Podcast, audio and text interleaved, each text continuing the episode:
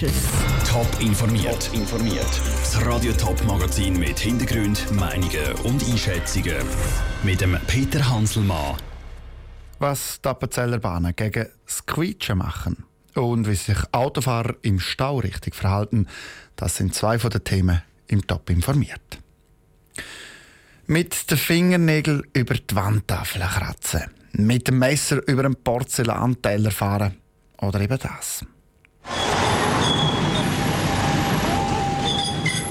Quietschen von einem Tram, wo um Kurven fährt. Den einen stellen sich alle Haare auf. So auch ganz vielen Anwohner in der Ausroder Gemeinde Tüfen. Andrea Blatter. Und sie tanzen einen Tango. So haben die Appenzeller vor gerade mal knapp zwei Monaten voll Freude angekündigt, dass neue Züge auf die Strecke kommen. Nigelnagelneu, feuerrot, mit neuen Sitzpolster, glänzig und frisch poliert. So sind die neuen Tango-Züge auf die Strecke gekommen.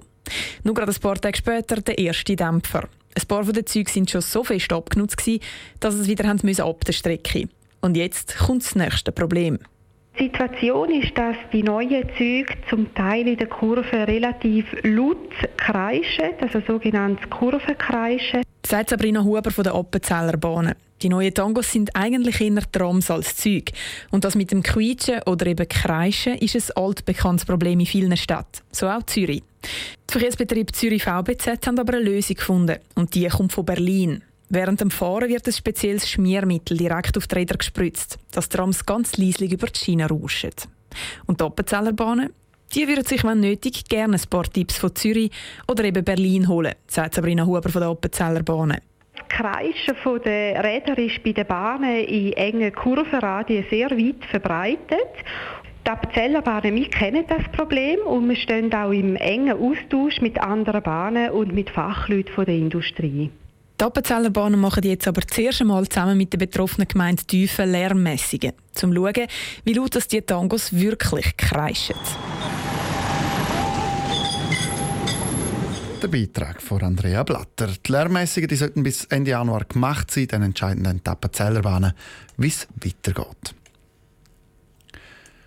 Wenn es um die Gleichstellung zwischen Mann und Frau geht, gibt es immer wieder Studien, die zeigen, die Schweiz die steht schlecht an. Im neuesten WEF-Gleichstellungsreport ist die Schweiz auf dem 20. Platz. Hinter Ruanda und den Philippinen zum Beispiel. Zwar hat sich die Schweiz in der Gleichstellung von Frau und Mann in der Politik leicht können verbessern In der Wirtschaft aber ist die Schweiz im Ranking deutlich zurückgekehrt. Patrick Walter. Die Frauen verdienen im Durchschnitt weniger und haben schlechtere Aufstiegschancen als Männer. Anstatt dass sich Männer und Frauen angleichen, sind die Unterschiede im letzten Jahr sogar noch grösser geworden. Das, obwohl seit 1981 die Gleichstellung der Geschlechter in der Verfassung festgeschrieben ist. Helena Trachsel, Leiterin der Fachstelle für Gleichstellung im Kanton Zürich, wünscht sich konkrete Massnahmen in der Wirtschaftspolitik vielleicht eine Zertifizierung, aber auch vielleicht vom Bund mit den Vergabungen und von den Kantonen auf einer Liste zu sein, wo wir wie, wenn es Lernende ausbildet, auch wenn es Lohngleichheit einhalten und sagen, wir sind das Vorzeigeunternehmen, wir halten das ein, qualifiziert uns das für Vergabungen, für Subventionen. Nicht nur finanzielle Anreize können die Ungleichheit zwischen Männern und Frauen in der Wirtschaft bekämpfen. Es handelt sich auch um ein gesellschaftliches Problem. Die Lena Trachsel sagt, dass wir alle noch festgefahrene Rollenbilder im Kopf haben. Um die Gleichberechtigung in der Schweizer Wirtschaft voranzubringen, sei es nötig, die Rollenbilder in der Gesellschaft abzubauen. Das sei jeder Einzelne und jede Einzelne gefragt, sich bewusst zu hinterfragen. Der Patrick Walter hat berichtet.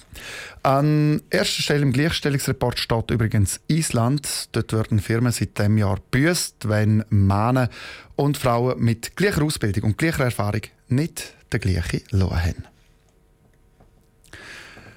Stau auf der A1 Richtung Zürich wegen einem Unfall stockenden Verkehr. Oder Stau im Gubristunnel einfach wegen dem Feierabendverkehr. Jeden Tag stehen Autofahrer in der Schlange. Dabei müssen die einen oder anderen Nerven zeigen. Weil immer wieder gibt es ein Auto, das muss aus der Reihe tanzen Wie sich Autofahrer im Stau richtig verhalten sollten, im Beitrag von Elena Oberholzer. Es ist Morgenverkehr, die Müdigkeit steht den Leuten ins Gesicht geschrieben. Und zu dem Mann gibt es Stau. Ich sitze genau in dieser Autoschlange und komme nicht fürschen. Hinter mir klebt wieder mal einer an meinem Auto, dass mir fast trümmelig wird. Und das Auto vorne dran lässt einen riesen Lücken offen, dass sogar ein Lastwagen drinnen Platz hätte. Beides ist aber falsch. Sagt Claudio Büchel, Professor für Verkehrsplanung an der Hochschule Rapperswil. Wichtig ist, dass man so ein bisschen Möglichkeiten hat, um eben irgendwie mehr rechts anzufahren, falls ein Ambulanzwagen von hinten kommt. Und das kann man natürlich nicht, wenn man ganz nah am nächsten auffährt. Seit 10 Minuten sitze ich jetzt im Stau. Und auf der Spur neben mir kommt ins Rollen. Meine erste Reaktion? Spur wechseln. Falsch. Das Problem ist, das machen es dann alle und dann irgendwann kommt die Spur, die dann mal schneller gelaufen ist, wird dann wieder langsamer und dann gehen alle wieder über. Und eigentlich das Spurwechseln, das frisst die Kapazität der Straße. Also mit dem Spurwechseln tut man die Kapazität, die die Straße hat, dann noch äh, zusätzlich verringern. Fast habe ich es geschafft. Jetzt bin ich auf der Höhe vom Unfall oder am Schluss von der Autobahn. Jetzt wird es einspurig. All die Autos, die vorher auf die Überholspur gewechselt haben, wollen sich jetzt wieder reindrängeln. Aber es gilt Reissverschlusssystem. Da ist es eigentlich wirklich wichtig, dass man immer schön abwechslungsweise jemand von der linken, jemand von der rechten Spur so ähm, zusammenkommen im Reissverschluss. So kommt man eigentlich am schnellsten durch den Engpass durch. Sagt Claudio Büchel, Professor für Verkehrsplanung an der Hochschule Rapperswil. Und ich bin durch den Engpass durch und habe freie Fahrt. Top informiert, auch als Podcast. Mehr Informationen gibt es auf toponline.ch.